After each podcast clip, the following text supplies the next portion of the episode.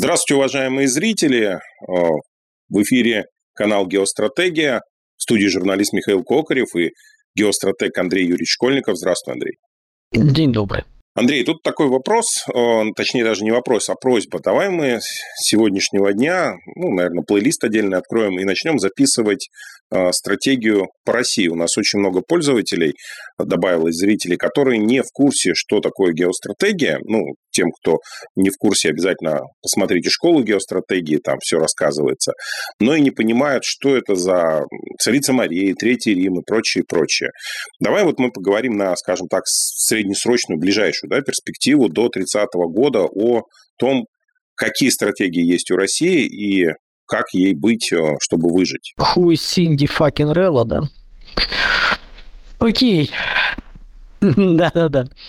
И на самом деле, действительно, да, хорошая тема. Я думаю, да, сделаем несколько передач, пройдемся по России как раз до 30-го года, поскольку в книге я все-таки больше акцент делал именно до ну, описано где-то 21, 90, 21 по 90 год, то есть с описаниями основных направлений. Сейчас я собираю, пишу книжку как раз вот на 30 наверное, год. Я, я не знаю, может, 30 может, 35 посмотрим, но если хочу до 30 -го года с детализацией здесь сейчас по основным игрокам, по основным странам, как это что будет, то есть уже более детально прикладное, это тоже, я думаю, будет такой формат энциклопедический. Ну, кто просто не видел, давайте покажу. По, масштаб, по формату, по размеру, это вот такая вот книга получилась, как бы первая, собственно говоря, для раз, понимания размера, ну вот размер обычной книжки вот так вот. Ну, то есть это вот энциклопедическая книга, это как бы основной труд, две полосы с кучей картинок, иллюстраций и прочее, прочее. То есть там вот много чего есть. Но это даже в середине мая, как я надеюсь, будет второе, ну, доп. издание допечатано, и это даже можно будет где-нибудь да найти. Да. Ну ладно.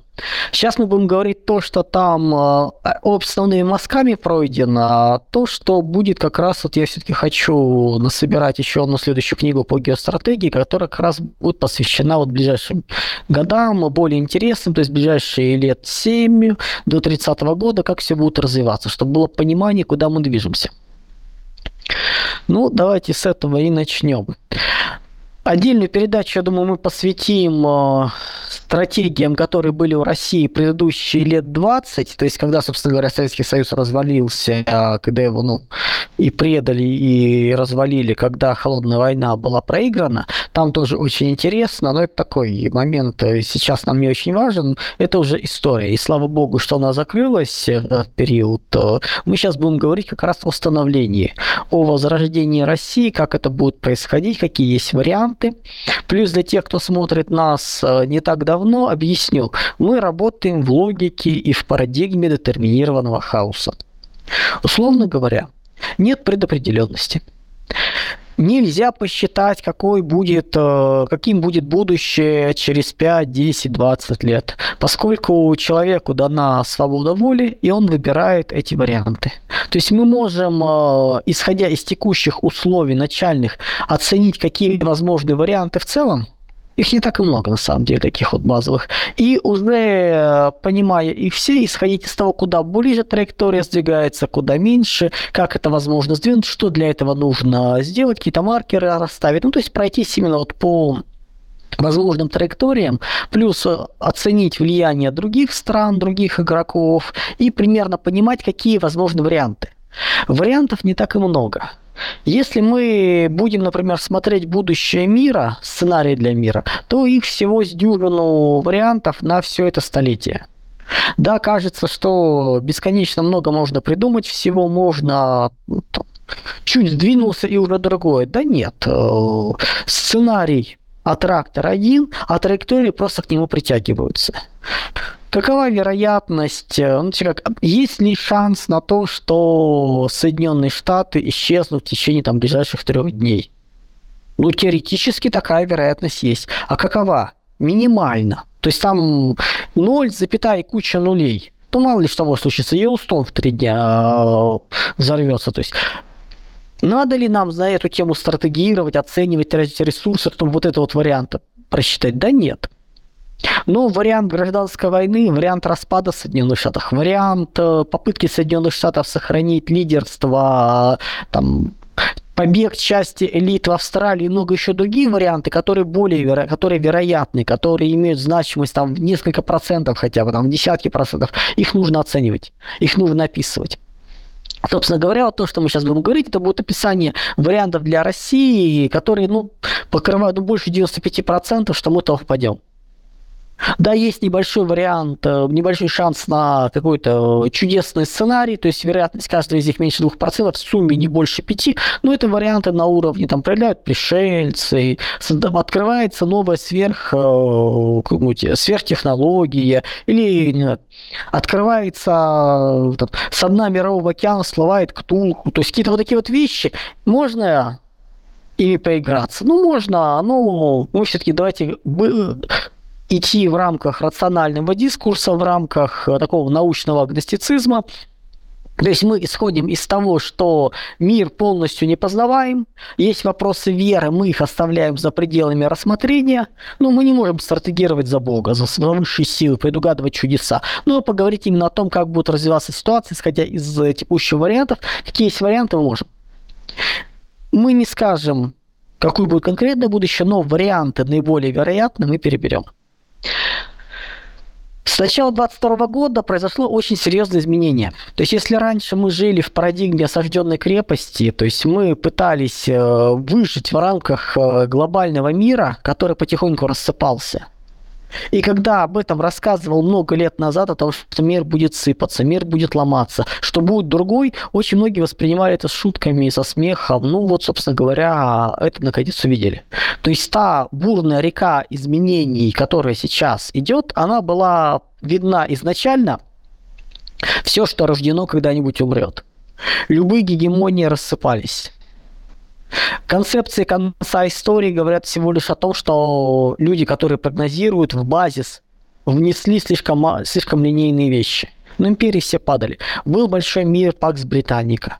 Он пал. Мир Пакс Американо разрушается на наших глазах. То есть, э, в принципе, э, все специалисты, геостратеги, которые работали в рамках культурно-цивилизационного подхода или даже биологического подхода, они всегда исходили из того, что миропорядок будет меняться, что нельзя зафиксировать. Да, в рамках линейной логики все угодно, называется, можно зафиксировать э, состояние текущее его вечность, но в рамках э, ньютоновской механики скорость света можно превысить.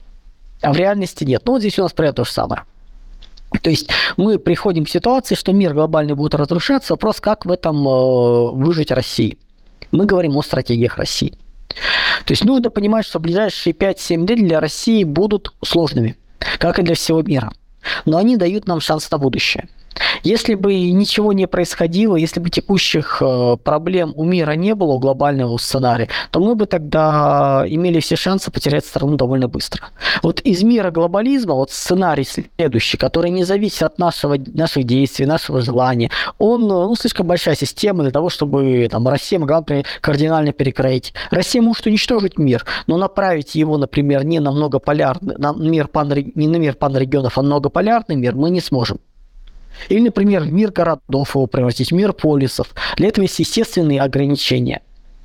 Да, идея красивого мир полисов там, или мир корпораций, мир кланов – это интересные сценарии, но для этих сценариев нужно, чтобы исчезли религии и народы. Эта идентичность перестала быть. Глобальный мир тоже может быть разный. Когда мы, например, говорим о глобализме, это может быть глобальный мир для избранных или глобальный мир для всех. Глобальный мир для избранных может быть множество вариантов, как глобальный мир для всех. То есть вариантов вроде бы очень много, но когда начинаем смотреть, что может получиться, вот из текущей точки, детерминированный хаос, то есть мы определяем начальное положение. Вот из текущего положения перейти туда, ну, вариантов не так и много. А в ближайшие 5-7 лет России необходимо будет э, построить, э, заложить основу своего панрегиона, то есть стать метрополией будущего большого макрорегиона, который будет объединять от 250 до 500 миллионов э, индустриального населения и позволит пережить дальнейшую борьбу. То есть у нас сейчас промежуточный этап. У нас старый рушится, новый только начнет формироваться после 30, уже в 30-х годах. То есть у нас переходный момент, где одно будет уходить, другое еще не будет появляться. В ближайшие 3-4 года мы будем во все обсуждать такую концепцию, как многополярный мир. Но это нереальная концепция. Мы не сможем его построить. Вот из того сценария, где, из того места, где мы находимся сейчас, с него перейти просто невозможно. Но мы будем рассуждать о том, что это можно, мы будем рассказывать всем, все, будет э, международные конференции, ровно как в 2008-2009 году проводилось большое количество различных международных конференций в формате G20, в формате разных заседаний клубов, э, которые обсуждали, как всему миру реформировать Бреттон-Вудскую систему финансово-экономическую систему, монетарную систему мира. 2008-2009 год. Вот с тех пор прошло уже практически 15 лет, и ничего не сделано. То есть реформы системы нету, понимания нету, ну вот э, как бы с многополярным миром будет еще хуже. Если там все понимали, что нужно что-то делать, здесь, в принципе, не все понимают, и не все понимают, куда. Потом мы поймем, что мир будет распадаться более глубоко, то есть это будет мир панрегионов, больших регионов. То есть не глобальный мир, в котором несколько центров, а мир, который состоит из кусков которые довольно высоко автономны и не, пере... не связаны. В ближайшие 5-7 лет в рамках вот этой переходной задачи из распадающегося глобального мира в будущий мир панрегионов нам необходимо отмежеваться от процессов распада глобального мира, уйти от них. Необходимо обеспечить высокий уровень боеготовности, качество и мощь войск. ВПК нужно переводить на мобилизационные рельсы, что, собственно говоря, сейчас и происходит – Поскольку количество военных действий по всему миру будет очень велико. Региональные, локальные войны, это все сейчас будет всплывать, это все будет сейчас идти. Необходимо провести чистку элиты от либералов, компрадоров. Не в смысле всех отловить и выгнать из страны, поставить к стенке, отправить там валить тайгу и прочее, а в том смысле, что политика элиты должна перестать быть либеральной.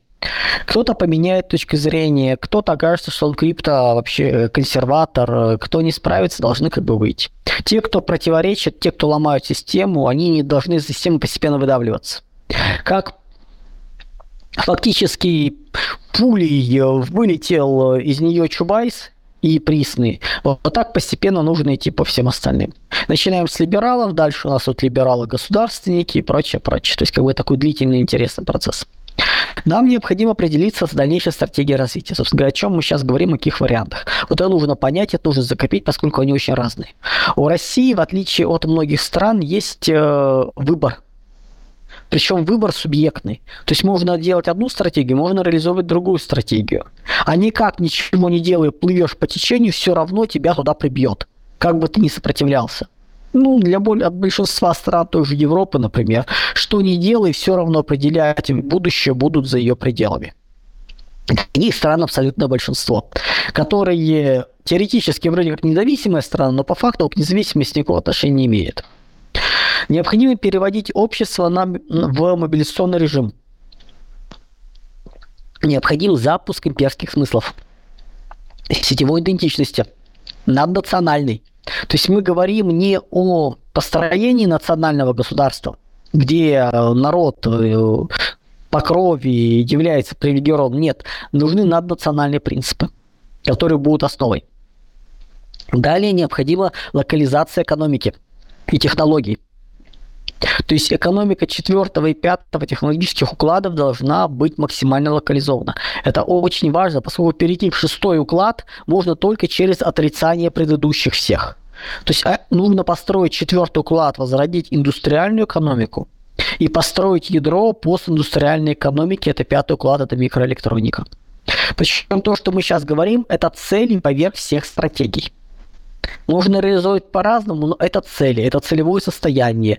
Для, это программа минимум для того, чтобы России сохранить субъектность. Далее нам необходимо присоединить земли ближнего круга. То есть это большая часть э, советского, бывшего Советского Союза окраин, ну, за исключением э, Средней Азии. То есть все, что южнее Казахстана, браться будут только анклавами, и то по четкое понимание, зачем это делается и какие территории. Границ Средней Азии нет. То есть это такой большой Афганистан будет, большой такой Чагатайский улус этого туда. Далее необходимо уже к 30 году определиться с границами панрегиона, то есть на 250-500 миллионов индустриального населения минимум, заключить унии, союзы с членами договоренности, то есть это вот вся работа на ближайшие годы. Ну и, собственно говоря, в рамках всего этого необходима политическая поддержка, нейтралитет в мире к нашим действиям.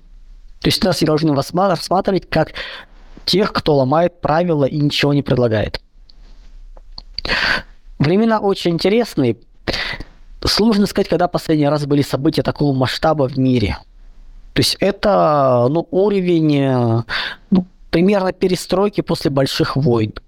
То есть вот так вот. Настолько серьезно и кардинально будут меняться события. Причем бесполезно сейчас воевать, захватывая какие-то территории, решая проблемы, поскольку мир единый пока еще. Все ресурсы поделены. Все ресурсы интегрированы в единую систему. То есть тут поэтому вопрос, кто сколько чего отхватит. Нужно понимать, что пришло время перемен. То, что раньше шло лет 10, сейчас проходит за год-полтора. Настолько плотное событие. И ничего с этим не сделаешь. Это не вина или результат работы России. Это не имеет к нам отношения. Такова ситуация, что говоря, мы идем э, на гребне волны впереди всех. Вот и все. Ну, о чем может быть? Ну, как это? Что это за странный такой мир, где Россия, имеющая очень небольшую экономику относительно всего мира, может настолько его напрячь? Где наша чудная значимость, если разрыв с нами отношений, запуск процессов э, в начале 2022 года по блокаде России привел к двузначной инфляции в развитом мире, к разрушению многих процессов, многих систем. То есть нужно понимать, что это все не просто так. Дальше. События набирают ход. События все время ускоряются. Можно не обращать внимания, можно пытаться жить, как жили. Но тогда волна накроет. Это как сказки «Стрекоза и муравей», можно прыгать, веселиться, радоваться солнечным дням, а потом окажется, что запаса нет. Вопрос выживания. Вот это, собственно говоря, то, что нас к этой ситуации подводит. События в Северном Причерноморье были ожидаемы. Но я ждал, что эти территории мы будем забирать на год-полтора э, позже и в более мирном варианте, что они уже не будут никому нужны, что проблемы в мире к тому уровню выйдут такой уровень, что нам не будут сопротивляться. Ну, мы как бы уходим от вариантов. Тут вообще очень интересно посмотреть, как либеральные товарищи объясняют все происходящее. Ну, самый простой вариант, это вы все сошли с ума, вы, вы не понимаете, как вообще такое может быть. Но, друзья, давайте четко для себя э, осознавать. Любые договоренности, любые соглашения, любые признания действуют исключительно при выполнении всех условий. Если вы, если страна, которая независимость которой признавали э, в рамках того, что она заявляла свой нейтральный статус, говорила о том, что она не будет, и дальше был список, чего она не будет, и она это нарушает, но почему вы удивляетесь, что ответ приходит э, практически страны предстоит признавать? Вот мы это примерно и наблюдаем. То есть четко понятно, вы сами нарушили изначальные условия, но будьте добры отвечать за это. В рамках э, стратегии нам необходимо понимание врага в рамках выбора стратегии. Если мы начинаем смотреть работы различных концептуалистов отечественных, там, как правило, акцент э, начал делаться на кластере транснациональных корпораций. Если раньше мы объясняли, что главное зло это Соединенные Штаты как государство, сейчас пришло понимание, что ситуация немножко сложнее. Но нельзя ограничиваться только кластером транснациональных корпораций Финтерном. Нужно понимать, что нашим врагом являются державы и проекты, которые построены на других э, традициях, на других иде идеологиях, другой религии, в рамках которой России не должно существовать. То есть, которые претендуют на то, чтобы пытаться взять наши территории, наши ресурсы. Условно говоря, Британия, Турция, Польша тоже наши враги. Это не транснациональные корпорации, но это враги. Дальше у нас есть институционные союзники и противники. Институционные. То есть, условно говоря, тот же Китай является нашим союзником э, года до 30-го, дальше нет. И это нужно понимать. Есть большое, со... большое сообщество внутренних врагов. Индивидуумы, группы, всевозможные государственные, общественные, социальные институты, коммерческие, некоммерческие организации, все здесь. То есть, которые реализуют политику тех, кто был перечислен ранее, то есть чужаков. Ну и есть еще, то есть это как бы агент влияния. Есть еще, еще кроме агентов влияния, еще внутренние игроки, которые просто пытаются развалить ситуацию. И вот это вот описание нужно понимать, что стратегия России сходит из противостояния всем им. Стратегия не может быть только внешней. Стратегия не может разбирать потенциальные рынки, потенциальное развитие.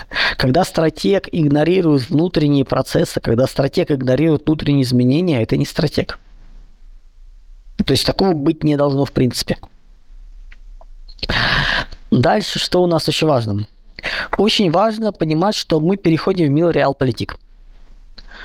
То есть соглашения, договоренности перестают действовать, если нарушается хотя бы одно из них. То есть у нас пакетные соглашения. Разговоры, мы вот об этом договор... уже договорились, поэтому давайте договориться об этом, а дайте нам еще тут привилегию. Но мы же вам дали там, а это не считается, это другое, это должны идти в лес. Любое изменение, попытки изменения договоренности поднимаются, вся история смотрится, что есть. Пересматривается абсолютно все с этой стороной, с этим игроком.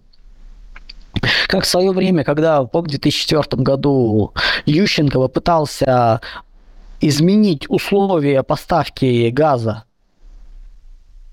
там, транзита газа через Украину, поставки туда, заявив, что в одностороннем порядке, ну, требуя поднять цены, ну, на что, соответственно, были пересмотрены все абсолютно соглашения. И в итоге Украине стал только хуже.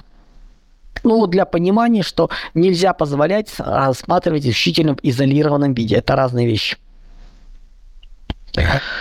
Что у нас получается по вариантам стратегии? У нас их несколько в России. Самое понятное, очевидное, инерционное – это Россия Третий Рим. Она более-менее проявится в 25-27 году, когда станет понятно, что Европа разрушается, что Европа не смогла собраться. В ближайшие где-то ну, на стыке 23-24 года в Европе будет социально-экономическая катастрофа, то есть обрушение всего и вся. Дальше э, попытка ее сплотить, централизовать через Брюссель, через национал-либерализм, через какие-то разные структуры, все закончится ничем, и 27-28 годом э, система европейская придет в состояние Европы регионов, и, собственно говоря, туда придет Россия с востока. С запада туда вполне может прийти Британия. То есть как бы это как варианты, но это очень серьезный вариант. Инерционный сценарий означает, что мы лучшая Европа, мы настоящая Европа, а не вы, разные грязные, противные и мерзкие садомиты, зверюшки там или еще кто вот это вот есть. Вот. Нельзя такими быть. Ай-яй-яй. Мы лучшие, мы настоящие, мы хорошие, мы Россия. Вот все, что было лучшего в Европе, там у вас исчезло, осталось только у нас. Это вот Третий Рим. Не в том смысле, что самодержавие, православие, народность. Нет. В том смысле, что мы лучшая часть Европы. Мы продолжение римских традиций.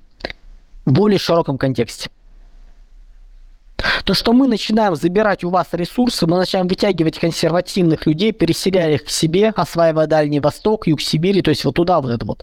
Не закачивая туда ресурсы, как это делалось в свое время Советский Союз. Не пытаясь всех поднять на высокий уровень, нет.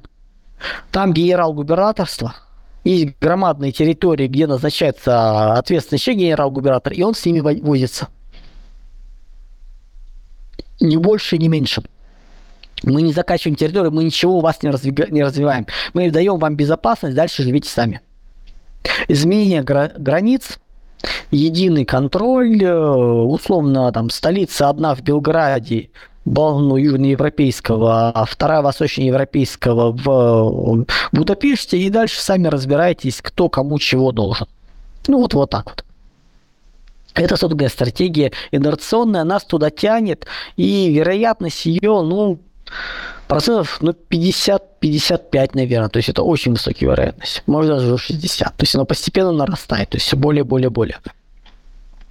Следующий вариант, который, ну, давайте так, из негативных вариантов нужно говорить про либеральную мечту.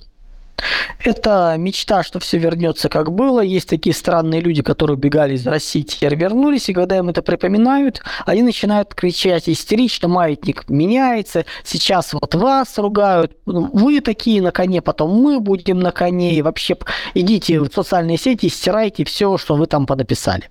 Ну, то есть, как бы судят по абсолютно по себе, не понимая, что история меняется, и что если что-то вот случится по их сценарию, ну, России просто не будет. Но они все равно к этому призывают, мечтают, искренне надеются, что либералам удастся вернуться к власти. Вероятность этого минимальная, ну как, э, несколько процентов. На это шанс есть, да, но последствия таковы, что очень бы не хотелось, чтобы такие вещи были реализованы.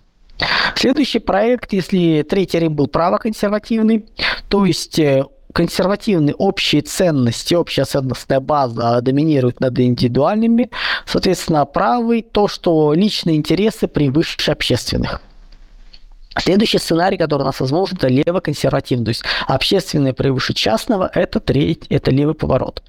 Вероятность всего процентов ну, 20-25 то есть не больше, то есть это небольшой вариант, это перестройка системы, запуск социалистических э, ограничений, норм, то есть это такой вот длительный увлекательный процесс. Это не построение Советского Союза, это более мягкий вариант. Условно говоря, крупный бизнес идет под национализацию 500 крупнейших предприятий в контур управления государством. Все остальное остается в частных руках. Ну, у государства нет ни людей, ни возможности этим управлять. Поэтому получаем такой вариант развит, развития дальнейшего после сталинской, поздней сталинской экономики. Есть производство мощности, которые становятся государством, есть остальные. Ну и на чудесный сценарий у нас остается процентов 5. Как обычно. То есть что-то происходит не то, что-то изобретают, э, кардинально меняющие расстановку сил. Не только нас уничтожающие, но и Запад. Так, э, дальше мы, помимо либеральной мечты, есть еще очень интересная стратегия, которую в книге затронута у меня была косвенно. Это стратегия «Дикий прапор». Условно говоря, если Россия начинает гибнуть, как в свое время сказал Владимир Владимирович Путин, э, мир без России нас не интересует. Это тоже возможно. Ну, то есть весь мир в труху, но потом, да, мы тоже получим, но есть ситуация, когда по-другому просто нельзя. Вот это базовые основные стратегии, основные сценарии, которые у нас есть.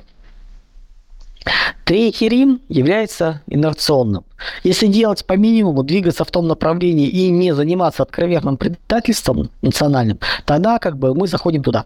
То есть мы, мы идем на построение лучшей Европы, мы, грубо говоря, берем территории, ну, все территории бывшего советского, советского блока мы забираем.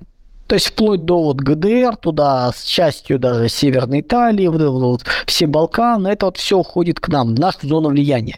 Не в том смысле, что с нашей территории, не в том смысле, что мы начинаем накачивать это все богатство, нет.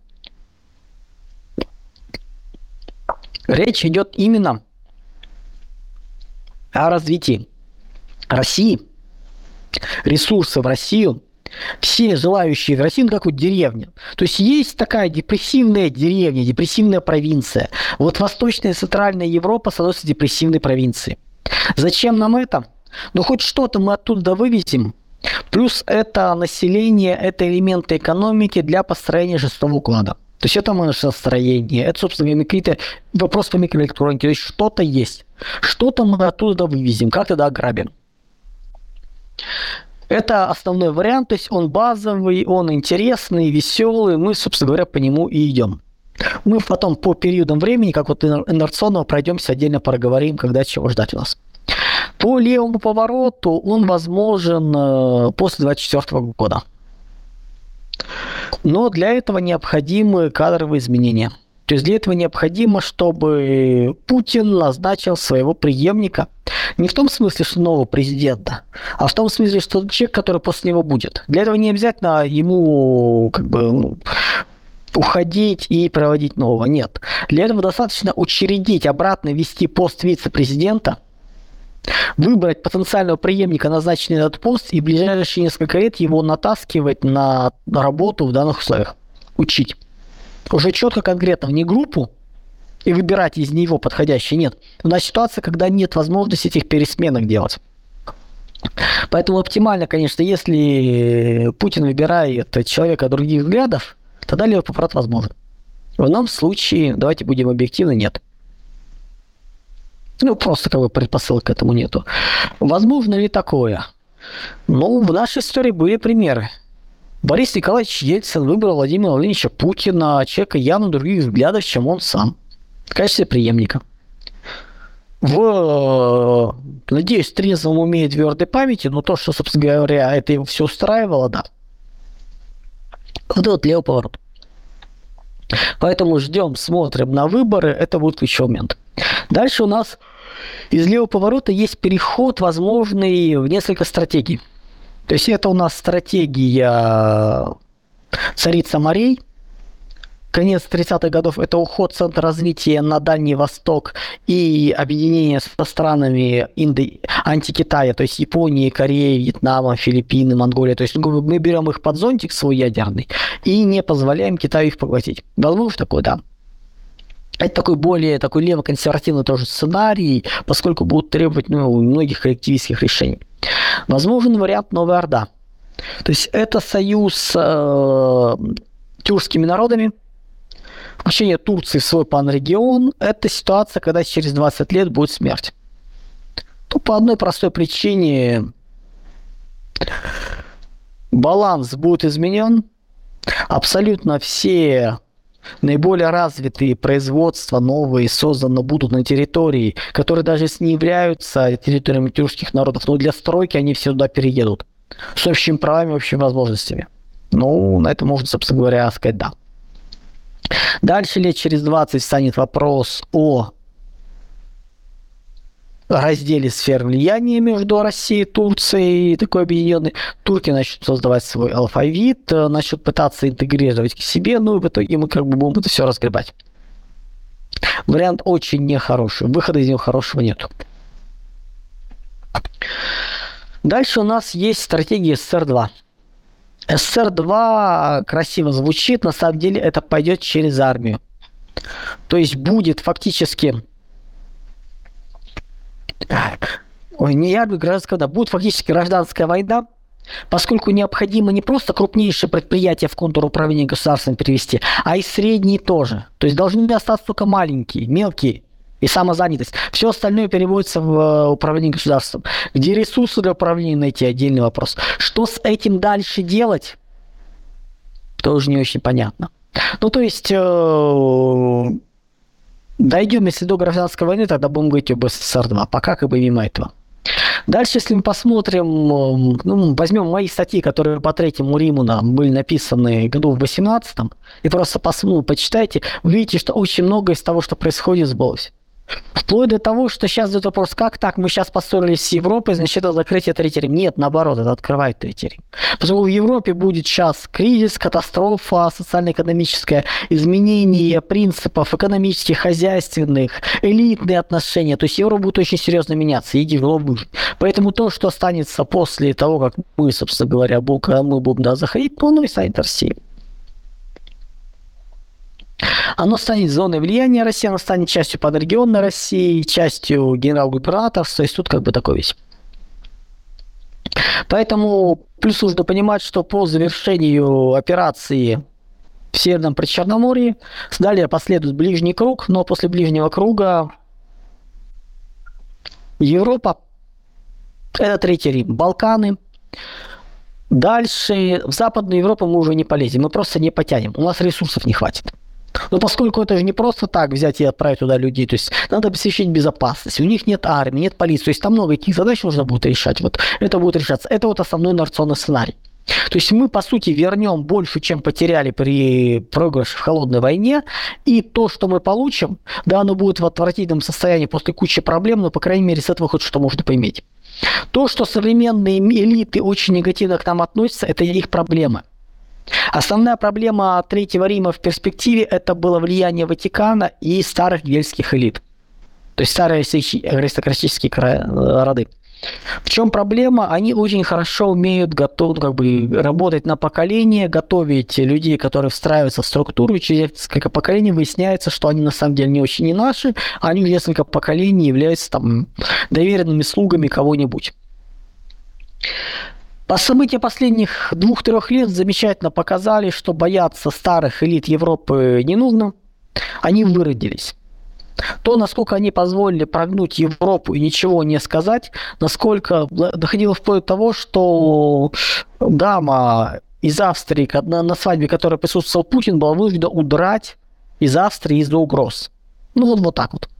Катарин там, или как это имя сейчас не вспомню. Ну, не суть. С Ватиканом тяжелее. С одной стороны, да, Ватикан запятнался в инклюзивном капитализме, с другой стороны, Ватикан э, любит играть в долгие игры. То есть столетия игры для него нормы.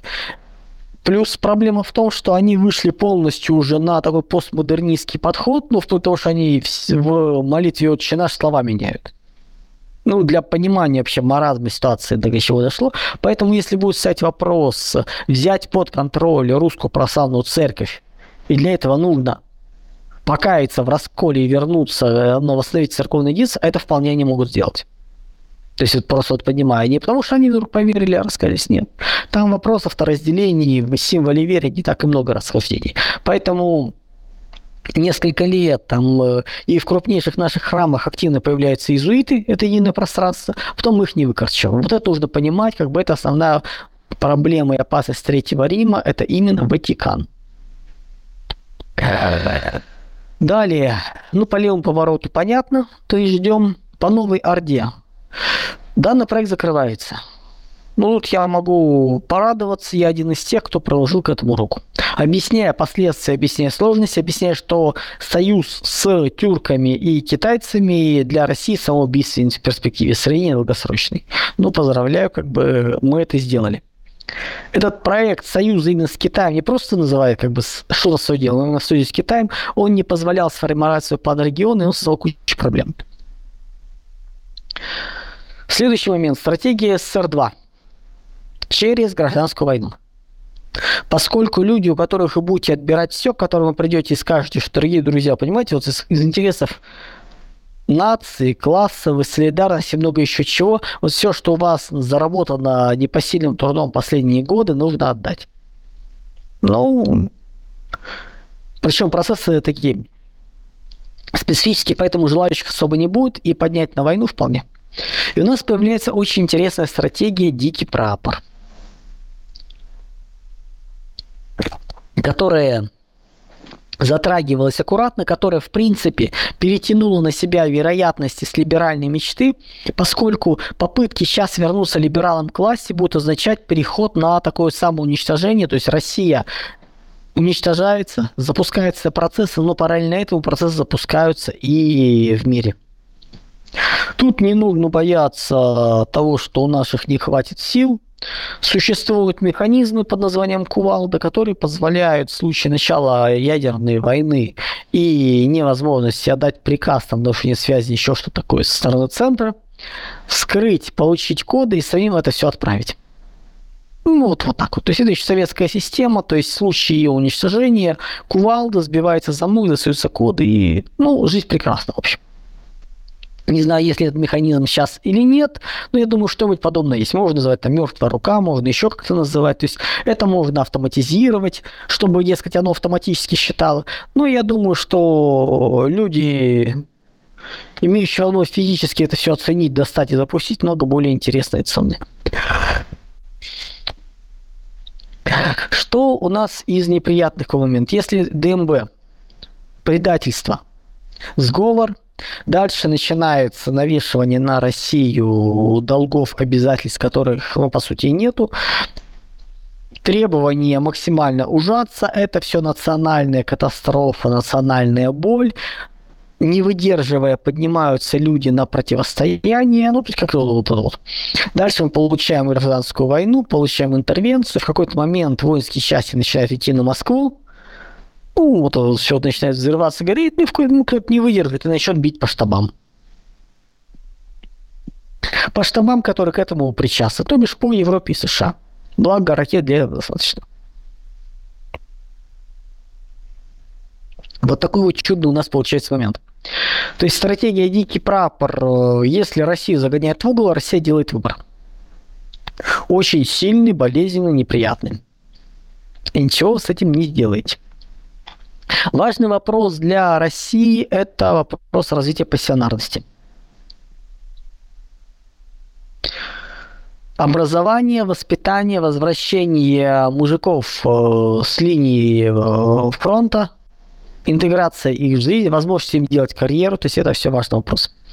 Дальше, соответственно, у нас э, вопросы замещения населения. Причем речь идет не о том, что убегают чудные, замечательные, такие полезные, нужные программисты и прочий креативный класс, а приезжают гастарбайтеры, а в том, что в рамках этой стратегии замещения Третий Рим замещение будет консервативным на расселение из Европы, будет ехать к нам либеральней туда. Там катастрофа, там цирк, ну, в общем, грубо говоря, приезжайте, селитесь не по местечкам, а по общей территории, возрождаете Дальний Восток, создаете, и север, как бы Юг Сибирь, то есть все туда. По поводу чего со всем этим чудом делать, ну, как бы, как дальше жить? Для России, для развития необходимы три вещи. Победа – в прошлом. Большая победа. Большой проект в настоящем и мощная мечта в будущем. Вот долгое время у нас была Великая Победа, 45 год. Великая Отечественная война. Она закончилась. Сейчас мы идем на создание э, большой великой победы над Западом. Нас не интересует Северное Черноморье. Вот реально, то есть это все идет с Западом победа над Западом. Вот это, собственно говоря, большая победа нужна. По поводу большого проекта.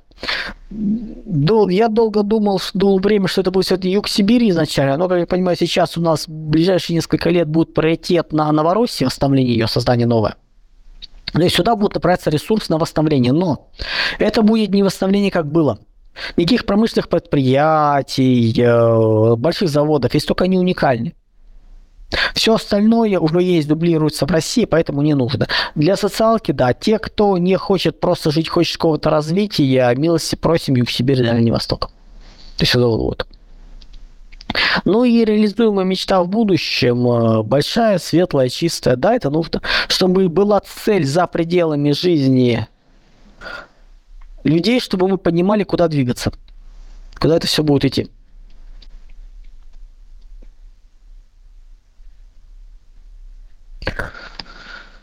Так, что еще у нас? Ну, давайте кратко пройдемся по таким интересным моментам, что нам ждать в рамках инерционного сценария, как это будет происходить, какие по периодам, чего это будет идти. Чего нам, соответственно, ждать по годам, какие ключевые события. Ну, 23 еще год точно будет активная фаза противостояния с Западом по верх Северного по Черноморье. По осени мы поймем, э, будет ли переход на 24 год или нет. Поскольку для перехода на 24 год необходимо, чтобы туда начали загонять э, европейцев. Поляков и же с ними. Причем не только техникой, но и людьми, военными кадровыми частями. Если это будет, переходим на 24 год, это середина 24 года так, 23 год до конца мы вполне можем закончиться. 22-25 год у нас будет во всю идти перестройка общественной сферы на мобилизационный лад. Не надо думать, что по завершению военных действий все успокоится. Перестройка общества, армии, ВПК будет идти до 25 года включительно. 20, э, ну где-то до 26 года у нас открыта очень серьезная шанс на нестабильность Средней Азии, Закавказья и Турции. Потому вот что сейчас, скорее всего, 23 год мы проскочим. По одной простой причине, туркам не до этого. У турок сейчас выборы. Эрдоган э, пытается победить не за счет внешних резервов, а за счет внутренних перестройки. Ему тут под, подфартило, причем неизвестно даже в кавычках или напрямую, как сказать, с землетрясением он может отыграть э, уровень отца нации, собственно говоря, что он будет делать. Но до 26 года нестабильность в Средней Азии, за Кавказе, Турции вовсю, вплоть до распада Турции, вот совсем вот туда. То есть это очень важный момент. Высока вероятность, что в этом году мы все-таки увидим обвал мировой экономики запуск э, опции «Мировой голод» и распад общей связанности. Такое активное начало. То есть э, тот год мы проскочили, банковский э, кризис, падение нам показало, куда оно что движется. Ну, собственно говоря, вопрос не закрыт. Ждем. нам вроде удалось закрыть вопросы внутренних беспорядков и ну, внутри России. То есть эта тема прикрыта. Смогли взять под контроль, и и те попытки раскачать, они никуда не ушли. То есть, если мы посмотрим, да, конечно, еще возможны варианты движения в эту сторону, но не очень сильно. То есть, тут ждем. Ждем весь 23-24 год э, удары по инфраструктуре. Стратегическим объектам, спутникам. Что у нас, ну, что мы, что в ответ по Западу. От этой войны мы никуда не уйдем. Да, пока есть попытки сдержать, но все же. Ближайшие года 3-4, то есть это года 26 наверное, будут э, разговоры про многополярный мир, попытки его построить, развитие его. Разговоры будут, будут. Э, ну, потом поймем, что мир панрегионов будет. Большим проектом э, восстановления Новороссии будет идти где-то года 26-го, ну, 27-го максимум. Дальше будет переключаться, уже надо будет на юг Сибири. Поскольку нам нужно центр развития индустрии. Не рекреационной, не стройки, а именно запуск э, промышленный. 24-25 год – это социально-экономическая катастрофа в Европе. Дальше запускаются попытки жесткой централизации ЕС. Для Европы это характерно становлением такой вещи, о которой говорил э, больше года назад Фрэнсис Фукуяма, который говорил про конец истории, такой пропагандист чудный. Это национал-либерализм. Все это будет проходить в жесткой конфронтации с Россией, никуда мы от этого не денемся. То есть как бы негатив. Поэтому как только начинается усиление в Европе Брюсселя, бегите если вы живете в Европе, бегите оттуда нафиг. Им нужен будет враг. В качестве врага они будут выбирать Россию. То есть пока еще можно, но как только это все начинается пару лет, лучше туда уезжать. В году 25-26 нам будет ясно, какой будет следующая стратегия. Третий Рим и левый поворот. Ну, с последующим развитием Дальнего Востока, царица морей, то есть тут как бы вот такой выбор. Вот это где-то году только в 25-26, наверное, мы сможем сказать, куда пойдет выбор. Где-то два, примерно в это же время начнется потихоньку развитие Юга Сибири, то есть это поверх всех сценариев, такой проект Кедровый тракт, то есть он будет уходить в 30-е годы. Если это будет переход на левый поворот, то мы пойдем дальше и по Дальнему Востоку. Начнется развиваться. То есть реально жить лучше там станет только в 30-е годы. Поэтому не надо задавать вопросы, где будет лучше жить. Если вы задаете вопрос, где будет конкретно лучше жить, где будет конкретно выше уровень потребления, вас, для вас конкретно нигде поскольку вы исходите не из логики э, чего-то делать, а из логики как бы вот присоседиться, встроиться не получится. Рантье нигде жить не будут. В ближайшие лет 10-15 жить рантье просто невозможно. Далее. 26-27 год, как раз, собственно говоря, будет попытка вот это вот э, построения единой Европы, и дальше она пойдет под распад. То есть попытка сжать ее, централизовать, она будет очень недолгой. На это нет ресурсов. И силового главного ресурса удержать единство будет рассыпаться.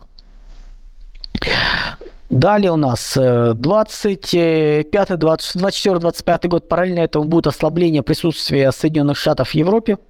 Ну, все заканчивается, больше интереса нет, у них приоритет Дальний Восток туда сильное ослабление уход США. Ну и 26-27 год, это, собственно, начало, понимание начала их ослабления на Дальнем Востоке. То есть 27 год, это вот такой момент, критический. Ну, все как 27 наверное, все-таки 27-30 год, там рас, растянутый процесс будет, это процесс ослабления присутствия США на Дальнем Востоке. Просто вот это уже катастрофа, валиться все будет очень серьезно. То есть там уже вопрос будет именно бегства. Ну и где-то году, конец 20-х э, годов, 27-28 год и до 35-го мы будем потихоньку формировать свой панрегион.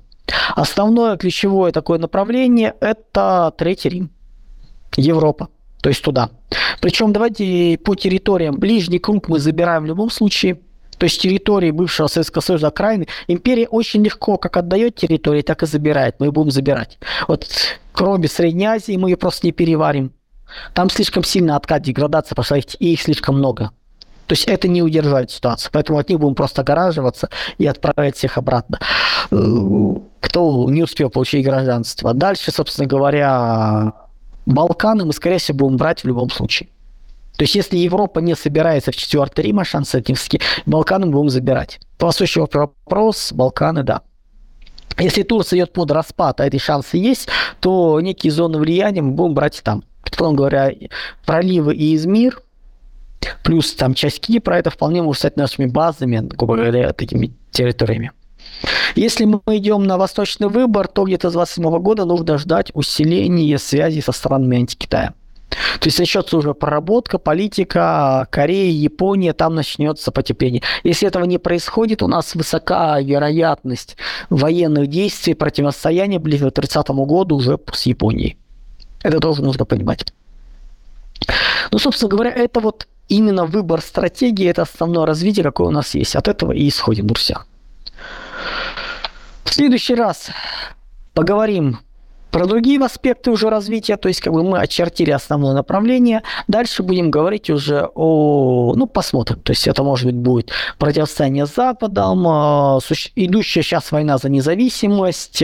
Дальше нам нужно будет поговорить еще про армию, ВПК, вопросы безопасности, где, соответственно, будет ли безопаснее жить, как это будет происходить, то есть это будут вопросы. Дальше у нас вопросы экономики производства, там ментальное поле культура, то есть вопросы элиты, управления, микро миграционные потоки. То есть у нас сейчас будет, я думаю, много тем, которые мы будем просто проговаривать. Это все в перспективе войдет в следующую книгу. Я надеюсь, что к концу лета я закончу ее написание, то есть где-то по осени. Очень надеюсь, что будет книга как раз стратегии 20, э, ну как бы с 23 по 30 год с акцентом, то есть более детальный разбор. Там Россия, мир, вот все вот это вот то, что есть. Ну и, собственно говоря, по книге, которая 21 90 год, ждите года в середине мая Сейчас мы допечатаем э, тираж, и он поступит, собственно говоря, там в продажу. На телеграм-канале Геостратег у меня будет объявление в роликах, я это все тоже скажу. И я думаю, оно будет тут уже на две части. Часть через Аврору пойдет, часть, соответственно, там через Питер. Это вот Павел Соколов, который, собственно говоря, и издает ее, занимается вот всем этим. То есть он, э, часть называется «Возни с продажами возьмет тоже на себя». Называется «Нет препятствий патриотам». Так что будем смотреть. По крайней мере, так это планируется. Так что, друзья, большое спасибо за внимание. Вот такой вот у нас вариант. Такое у нас чудное будущее. Веселое, увлекательное. Ну, собственно говоря, всю антологию и прочее, прочее. А первый вариант книги – который вот и то, что я показал, это было второе издание. Вот первое два раза меньше, он есть в интернете, набирайте Андрей Школьников, книга скачать, скачивайте ее и можете читать. То есть это книга, которая была написана, ну, 18-19 год. Вот эта вот большая была до начала 21 года добавлена. Ну, собственно говоря, вот так оно есть. Вот так, друзья, такие дела. Спасибо большое, Андрей Юрьевич. Спасибо зрителям, что смотрели. Обязательно будем продолжать. С нами был геостратег Андрей Юрьевич Школьников. В студии работал журналист Михаил Кокарев. До новых встреч. Всего доброго, друзья.